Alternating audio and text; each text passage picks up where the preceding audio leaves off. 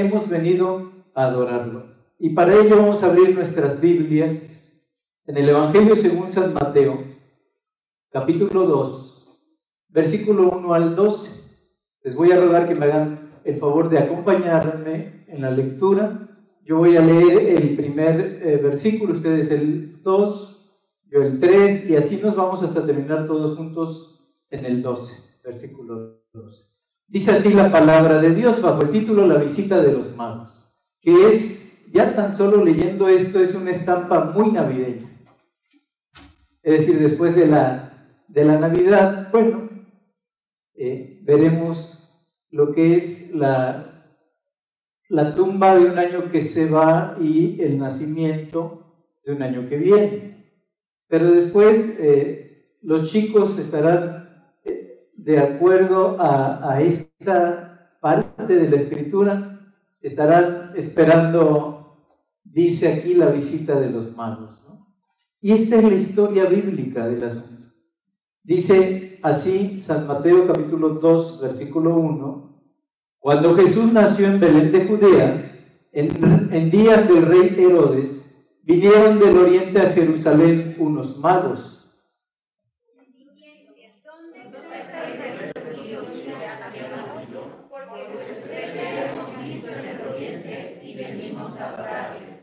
Oyendo esto, el rey Herodes se turbó y toda Jerusalén con él. Y convocados todos los principales sacerdotes y los escribas del pueblo, les preguntó dónde había nacido Ellos le dijeron, en Belén de Judea, porque así está escrito por el profeta.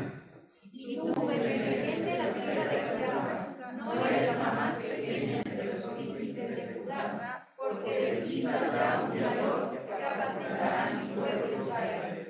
Entonces Herodes, llamando en secreto a los magos, indagó de ellos diligentemente el tiempo de la aparición de la estrella. Y enviándolos a Belén, dijo, id allá a averiguar con diligencia acerca del niño, y cuando le halléis, hacedmelo saber, para que yo también vaya y le adore. Ellos, habiendo oído al rey, se fueron, y he aquí la estrella que había visto en el oriente iba delante de ellos, hasta que llegando se detuvo sobre donde estaba el niño.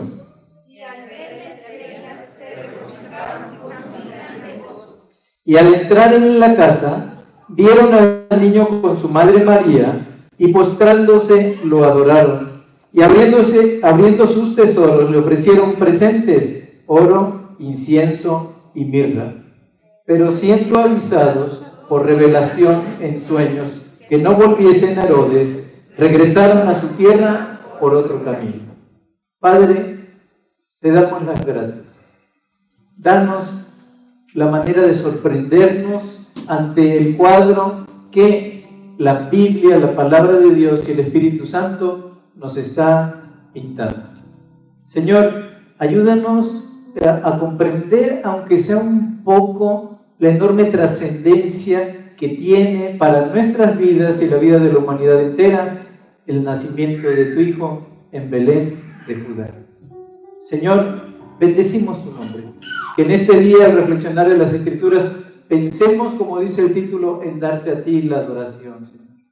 Porque tú la mereces. Gracias por haberte hecho hombre y ayúdanos al recordar la historia, decirle también a nuestro corazón cuán grande Dios tenemos de nuestra parte. Bendecimos tu nombre, guíanos, te damos las gracias por esta palabra en el nombre de Jesús. Amén. Bien, hay por lo menos cinco verdades que Mateo quiere que veamos en esta historia acerca de Cristo y acerca de lo que es la adoración. La primera verdad es que Jesús es el Mesías. Jesús es el rey de los judíos y debe ser honrado como tal. La primera verdad. La segunda, Jesús debe ser adorado no solo por los judíos, sino por todas las naciones de la tierra representadas por los sabios que vinieron del oriente. La tercera verdad es que Dios maneja el universo para que su Hijo sea conocido y adorado. Este es su gran objetivo en todas las cosas, que Él reciba la adoración. En cuarto lugar, Jesús representa un problema para las personas que no quieren adorarlo y existe oposición para los que lo hacen, para los que sí le adoran.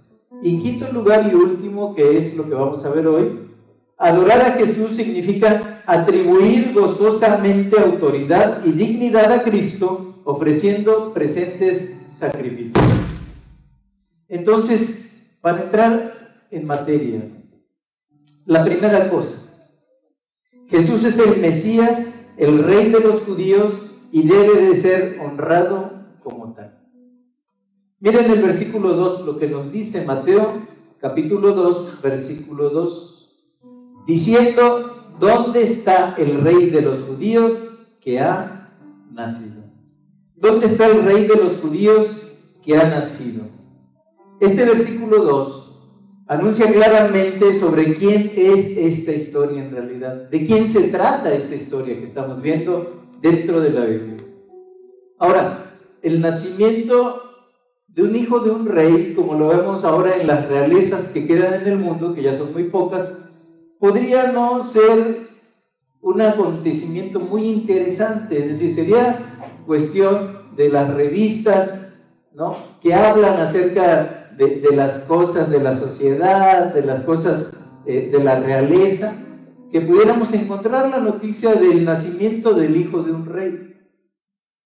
Pero los magos, si nosotros los vemos, ¿verdad? Como los personajes históricos que, que se presentan, los magos querían significar realmente lo que representaba esto. Y miren, lo logramos ver en el versículo 4, porque dice, y convocados todos los principales sacerdotes y los escribas del pueblo, les preguntó dónde había de nacer el Cristo. Es decir, viene este Herodes, Herodes el Grande, y convoca a los principales, a los sacerdotes, a los que por siglos habían leído esas escrituras que anunciaban a un Mesías que se iba a presentar sobre la faz de la tierra.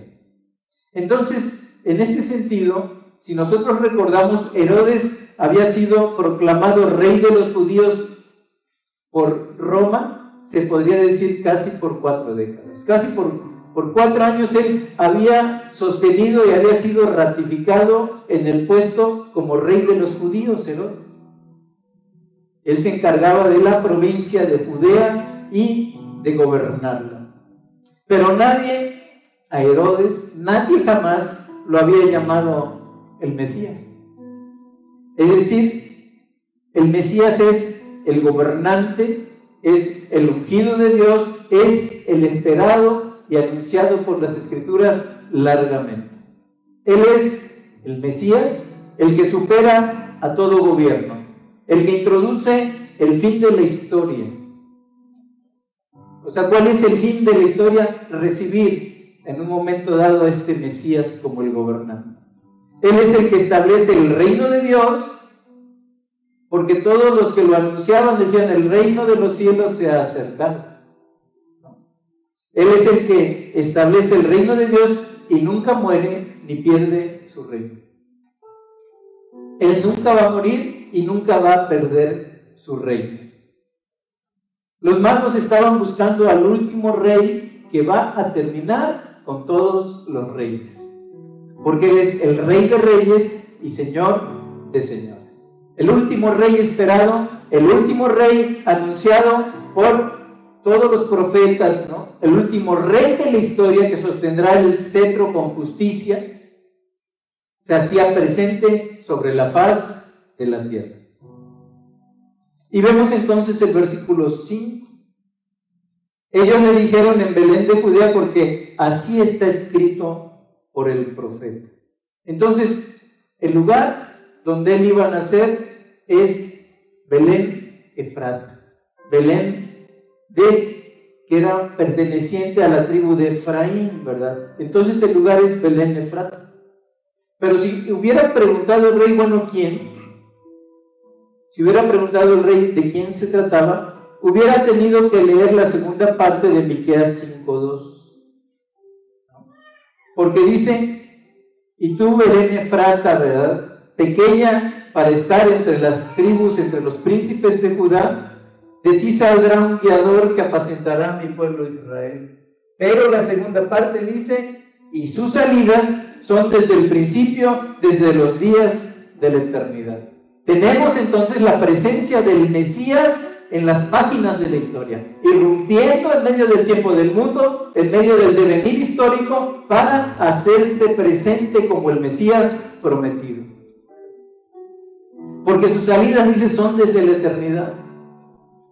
Y si Jesucristo es el mismo ayer, hoy y por los siglos, Él no tiene un ayer, no tiene un hoy y no tiene un, futuro. Él vive en una eternidad.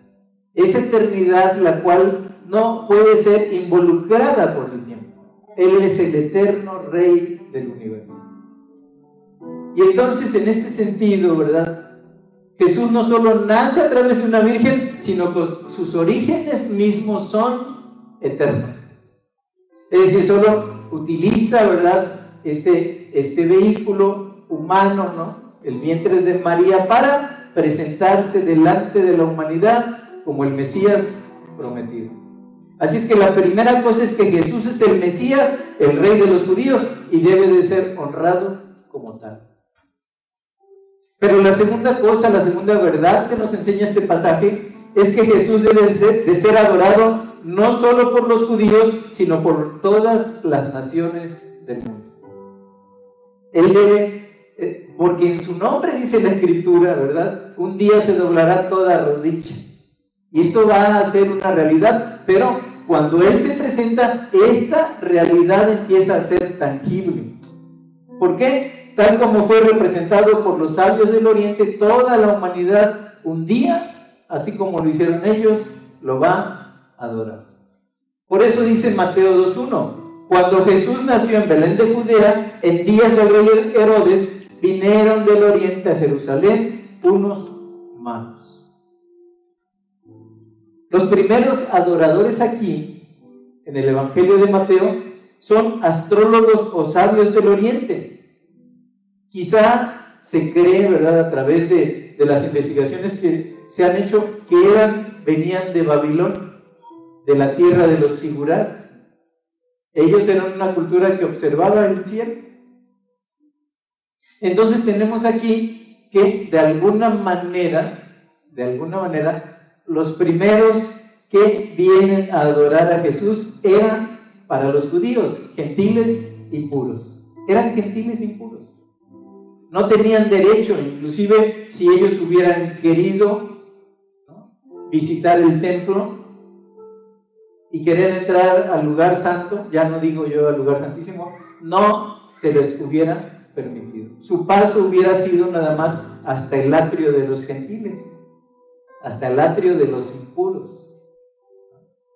Pero aquí vemos que hacen presencia, vienen buscándolo y finalmente, ¿verdad? su misión, lo que Dios había dictado en sus corazones era que venían a adorar al rey de los judíos. Y miren, hay muchas, eh, hay mucha escritura, hay muchas profecías que apuntan a que las naciones y los reyes verán a Jesús como Señor. Por ejemplo, Isaías 63 dice, y acudirán las naciones a tu luz y los reyes al resplandor de tu amanecer. Un día todas las naciones sabrán ciertísimamente que Jesús ha sido el Mesías largamente anunciado, que Jesús es el Rey y que no solo es Rey, sino es Rey de Reyes y Señor de Señores. Y entonces todos a una las naciones le adorarán. En este sentido, ¿verdad? Es la segunda verdad de la cual hablamos. Pero hay una tercera verdad Dios maneja el universo para que su Hijo sea conocido y adorado. Este es su gran objetivo sobre todas las cosas. Recibir la adoración. Y Él como una de, las tres personas de la Trinidad tiene que recibir adoración. Y eso lo dice simple y sencillamente lo que es Mateo capítulo 2 y el versículo 2. ¿dónde está el rey de los judíos que ha nacido? Porque su estrella hemos visto en el oriente y venimos a adorarle. Venimos a adorarle. Hemos visto su estrella y venimos a adorarle. Él es el único digno de adoración. Pero ahora la pregunta es, ¿cómo es que esta estrella lleva a los magos desde el oriente a Jerusalén? Otra pregunta que pudiera surgir, porque leemos en 5.9 de Mateo, ¿no? Ellos habían oído, habiendo oído al rey, se fueron y aquí la estrella que habían visto en el oriente iba delante de ellos. Iba delante de ellos. Es como una estrella puede ir delante de los magos. Y no tan solo eso, ¿no? Hasta que llegando, dice, se detuvo sobre donde estaba el niño. O sea, ¿cómo podemos pensar esto? ¿Cómo podemos llevarlo a nuestra mente? Bueno, la realidad es que no lo sabemos. No lo sabemos, pero la escritura lo dice así. La escritura le dice así. Pero hay un riesgo sobre esto que les digo. Y el riesgo que tenemos es tener una mente marginal. No es que si, nosotros viéramos Nagio, no es que la estrella resplandecía y probablemente por una visión óptica, tener una mente marginal. Y tener una mente marginal a veces es que podemos perder de vista las cosas centrales del Evangelio. ¿Cómo fue la estrella? ¿Cómo fue su aparición? ¿Cómo brillaba? podemos perder de vista el corazón del Evangelio. Es decir, si nos volvemos investigadores de esto, de algo que eh, se podría decir bebe de fuentes extrabíblicas, ¿no? ¿cómo pudo haber sido esto? Podemos perder de vista, por ejemplo, en el corazón del Evangelio la santidad de Dios, la incapacidad del hombre para acercarse a Dios, la muerte de Cristo, la justificación por la fe, todo el proceso de la redención, el día glorioso que un día volverá. Entonces, cuidado, hermano, debemos tener cuidado de esto. Oye, ¿cómo aparecerá el gran dictador? Lo acaban de preguntar, ¿cómo, cómo será este anticristo? Mira, la verdad es que debes de creer en ese hijo. Tú pudieras indagar o no indagar de las Debes de creer en Él. Es el fin de toda la profecía.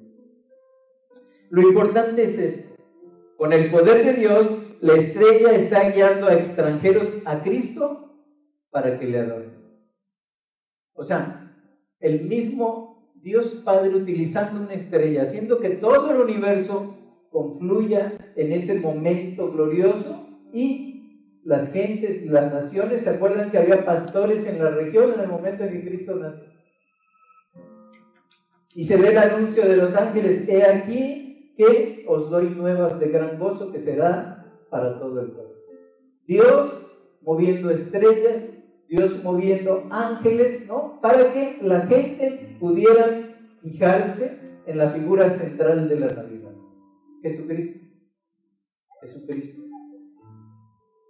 Y miren cómo al inicio de Mateo, si vemos Mateo 2.1, dice, cuando Jesús nació en Belén de Judea, en días del rey Herodes, vinieron del oriente a Jerusalén unos más. Al inicio del Evangelio vemos, se podría decir, en ese sentido, venir y ver. Vengan y vean, al inicio del Evangelio. Pero ¿qué sucede nosotros a los que han alcanzado el final de los tiempos? Bueno, precisamente al final de Mateo es ir y contar. Ir y contar. Ya no es venir y ver. Eso ya lo vimos. Eso ya sucedió en nuestra vida para todos a los que tienen a Cristo en su corazón. Ya nosotros somos testigos de que Él nació un día, años más o años menos, porque hasta en esto se genera discusión, pero años más o años menos, hace 2021 años Jesucristo vino sobre la faz de la tierra. Pero miren, no termina allí, ¿no? Nosotros ya lo vimos. Ahora a lo que se nos manda es ir y contar. Mateo capítulo 18, versículos 19 y 20. Dice, por tanto, ir y hacer discípulos, vayan y cuenten. ¿no? y de hacer discípulos a todas las naciones, bautizándolos en el nombre del Padre y del Hijo y del Espíritu Santo, enseñándoles que guarden todas las cosas que os he mandado. Y luego la promesa. Y aquí yo estoy con vosotros todos los días hasta el fin del mundo. Entonces, cosa curiosa y a lo que nos manda Dios. En aquel tiempo, vengan y vean. Pero en este tiempo, vayan y cuenten. Vayan y cuenten lo que ustedes han visto y testificado en sus vidas. Entonces la magnificación de Cristo es una apasionada adoración en todas las naciones y es la razón por la que el mundo existe. Esta es la razón por la que el mundo existe. Por eso dice la Escritura, el principio de la sabiduría es el temor de Dios, es el temor de Jehová. Pero cuarta cosa, Jesús representa un problema para las personas que no quieren adorarlo y existe oposición por los que lo hacen. O sea, existe oposición para aquellos que adoran a Jesús. ¿Se acuerdan de Simeón ahí en Lucas capítulo 2, versículo 34? Cuando ve a Jesús en los brazos de María, le dice, este niño es puesto para caída y levantamiento de muchos en Israel. Y este será señal que será contradicha. Entonces, para aquellos que hemos tenido la gracia de que el Señor nos buscara y nos rescatara, es nuestro levantamiento. Pero para aquellos que se oponen en ese sentido, ¿verdad? A Cristo, para aquellos que no le han querido recibir, es motivo de caída. Es tropezadero para muchos. Entonces, podríamos decir aquí que las personas no adoran a Jesús simplemente porque no hacen nada acerca de Jesús. Las personas no adoran a Jesús porque simplemente no hacen nada con esa realidad, con la realidad que representa el Señor Jesucristo. Por eso dice ahí en Mateo capítulo 2 versículos 4 y 5, y convocados todos los principales sacerdotes y los escribas del pueblo les preguntó dónde había de nacer el Cristo. Ellos le dijeron, en Belén de Judea, porque así está escrito por el profeta. La inactividad de parte de los sacerdotes es aterradora. O sea, si ellos anunciaban el Mesías y las escrituras anunciaban al Mesías, si los grandes profetas de la antigüedad anunciaron al Mesías, ¿qué hacían ellos indagando el lugar? y no diciendo, ¿saben qué? Pues, pues si es esa realidad, vayamos y acompañemos a los magos y vayamos a ver y atestiguar de la presencia del Mesías sobre la faz de la tierra. Ellos nada más como eruditos y así no pasa, muchos de nosotros no. Yo sí creo en Dios. Yo sí creo en Jesús. Yo sí celebro la Navidad. Yo sí hago una cena y reúno a la familia, cosas que son buenas. ¿No? Pero ¿hasta dónde quedamos? ¿Hasta dónde quedamos? hasta tomar ese hecho histórico y celebrarlo el 24 de diciembre. Y nos quedamos como los escribas y los sacerdotes. O sea, pues ellos dijeron en Belén, ajá, y luego, ¿qué haces tú con respecto a eso? ¿Qué hacemos nosotros con respecto a eso? No, yo sí creo en Dios. Sí, pero no le temes. No le sirves. No le honras. No le adoras. Porque Él merece la adoración. Entonces les digo, la inactividad de parte de los sacerdotes, la verdad es aterradora. Hasta como negocio ellos, porque para levantar ofrendas hablaban acerca del Mesías y de su pronta venida. Y no, nada más dicen, bueno, van a hacer el Belén. ¿Y qué más hicieron? Nada. No hicieron nada. Es el, es el primer grupo de personas, ¿no? Personas que no quieren adorar, simple y sencillamente porque no les importa porque no les importa. Y el segundo grupo de personas que no quieren adorar a Jesús está representado por Herodes. Y allí vemos a ese Herodes, ¿no? Dice, vayan e indaguen, ¿no? Y luego vienen y me dicen, para que yo vaya también y le adore. Quería matarlo. Quería matarlo. Era un opositor. Luego lleva la matanza de prácticamente dos mil niños. Eh, eh, por eso, como, como los magos regresan por otro camino, como esperamos que esta predicación en esta, en esta tarde te haga regresar por otro camino en tu vida, así como lo hicieron los magos de los Entonces hay una oposición porque la gente no quiere saber nada de Jesús, porque hace peligrar su reino. Es decir, de ser el rey de los judíos, entonces si nacía otro rey de los judíos, su reino se iba a empezar a tambalear, tal y como fue. Tal y como fue. Pero muchas veces nosotros no queremos saber de Jesús porque simple y sencillamente tenemos que dejar nuestros hábitos, tenemos que dejar nuestras costumbres, tenemos que dejar el modo de divertirnos, tenemos que dejar nuestras búsquedas egoístas para entonces buscar al Rey verdadero anunciado por las Escrituras, a Jesús. Como peligra nuestro reino, mucha gente se ha dicho, no recibe a Jesús como el rey no recibe a Jesús como Señor, simple y sencillamente porque aman su pobre estilo de vida. Un opositor más de Jesús. Así que aún hoy vendrán estos dos tipos de oposición contra Cristo, pero también contra sus adoradores. Indiferencia u hostilidad o indiferencia y hostilidad. Mi pregunta es, ¿estás tú dentro de estos grupos? ¿A cuál grupo perteneces? Y es el deseo del Señor que la Navidad sea el tiempo que consideres al Mesías y le des la prioridad a lo que significa adorarlo. Y esto es entregar la vida a Él. Así que permíteme cerrar con esto. La quinta verdad en esta historia. ¿Qué significa adorar en este texto? Yo sé que celebramos el Esto es bueno. No estoy hablando de algo malo. Pero ese 24, esa noche que anuncia el 25, el día del nacimiento, recordamos ayer, ¿qué significa para ti? Y para arrojarnos te diré qué significa adorar en este texto.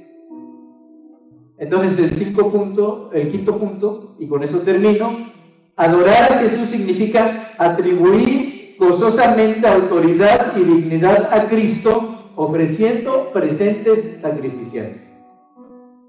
Nuevamente, Adorar a Jesús significa atribuir gozosamente autoridad y dignidad a Cristo ofreciendo presentes sacrificiales.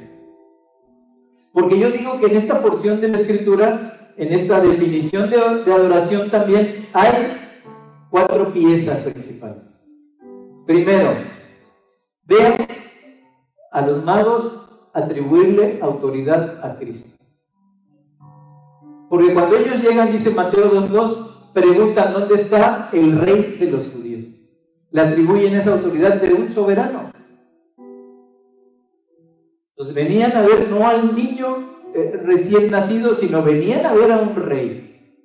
Y lo lograron ver.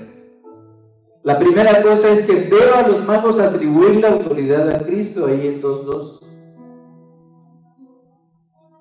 ¿Dónde está el rey de los judíos que ha nacido? Porque su estrella hemos visto en el oriente y venimos a adorarle. El fin último y el fin primero del conocimiento de Cristo es darle la adoración a Él. Yo sé que Él nos cambia nuestra vida, yo sé que tenemos un nuevo nacimiento, yo sé que vivimos gozosos en Cristo, pero el fin de todo esto es brindarle la adoración al niño de Belén, como los magos del oriente. Segunda cosa, Veo a los magos atribuirle dignidad al mostrarse delante de Él.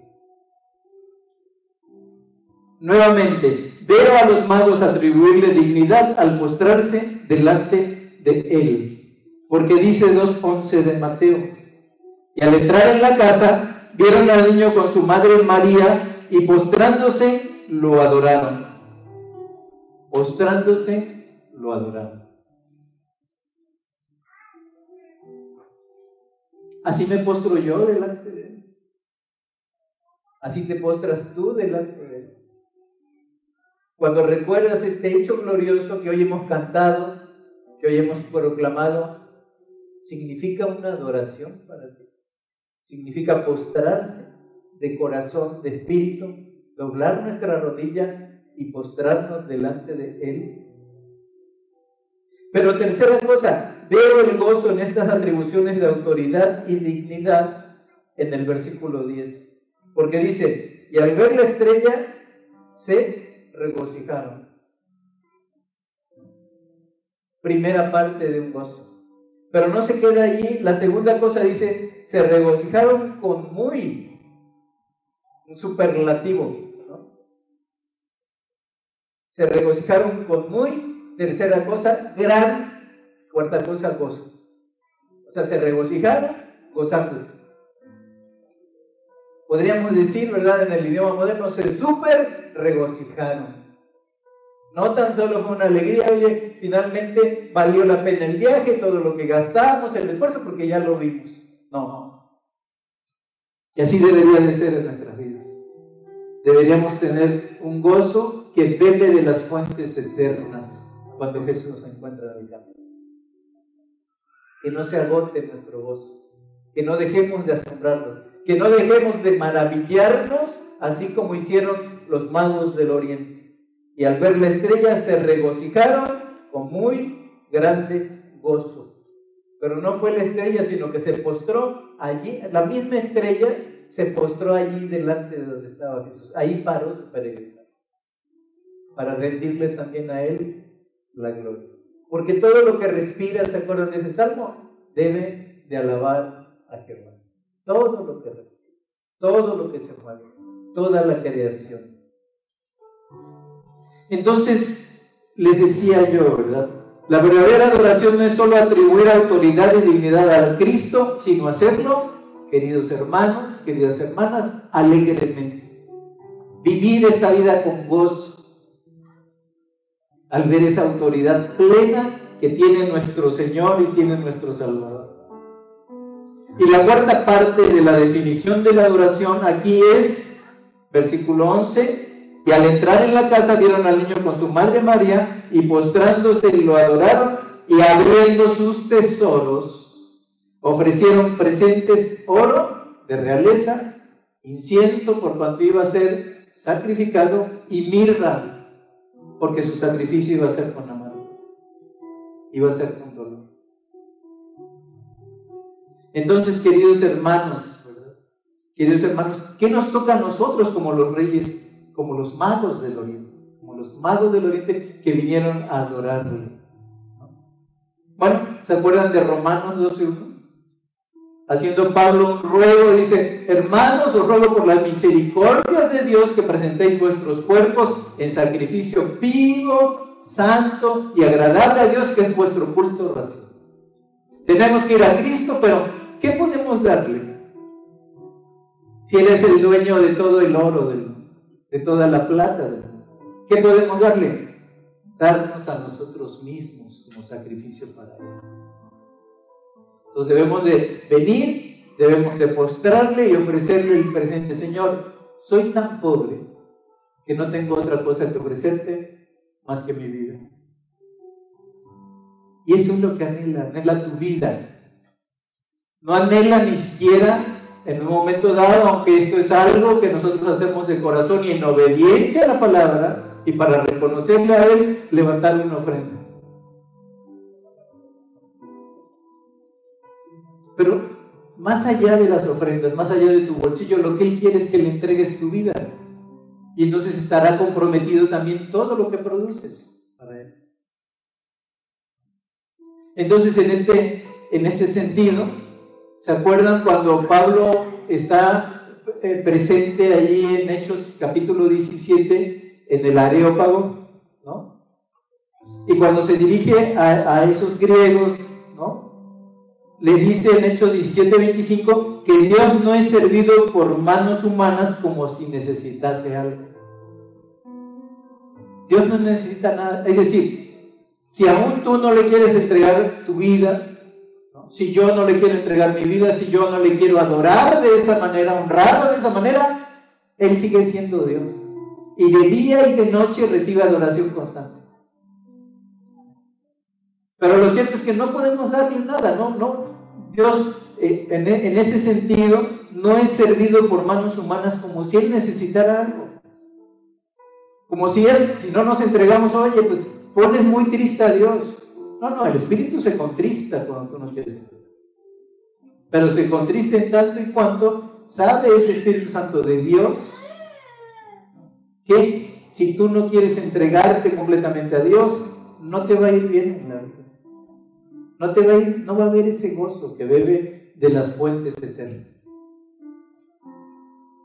Pero en este sentido, debemos ver que los presentes de los magos no son dados para ayudar o satisfacer una necesidad. No son dados para satisfacer una necesidad. Porque deshonraría a un monarca si visitantes trajeran cosas para el cuidado real. Que, que, los este, hubieran llegado los magos del oriente, ¿no? Y le hubieran dicho, oye, pues escogimos del mejor lino que eh, encontramos buscamos unos buenos sastres y les trajimos unos pañalitos porque ustedes la están pasando muy mal. ¿no? Eso sería una afrenta para la realeza. A un rey se le llevan los presentes de un rey, oro, incienso y mirra. Entonces, ¿cómo es que estos presentes son adoración? Si Dios no necesita nada porque es el dueño de todo lo que hay en el mundo, ¿verdad? ¿Cómo es que estos presentes significan adoración? Cuando le das un presente, un regalo como esto a Cristo, es una manera de decirle no busco, no vengo a buscar. Da y se te multiplicará. ¿No? A, a 40, a 60 y a 100 por Dios doblará tu ofrenda. No, no. Los reyes no están diciendo, no están jugando con esas matemáticas de, lo que es la doctrina de la prosperidad. No están jugando con esto. Es una manera de decirle no busco.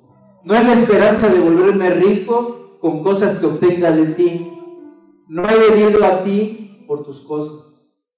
He venido por ti y ahora intensifico este deseo y lo demuestro renunciando a cosas.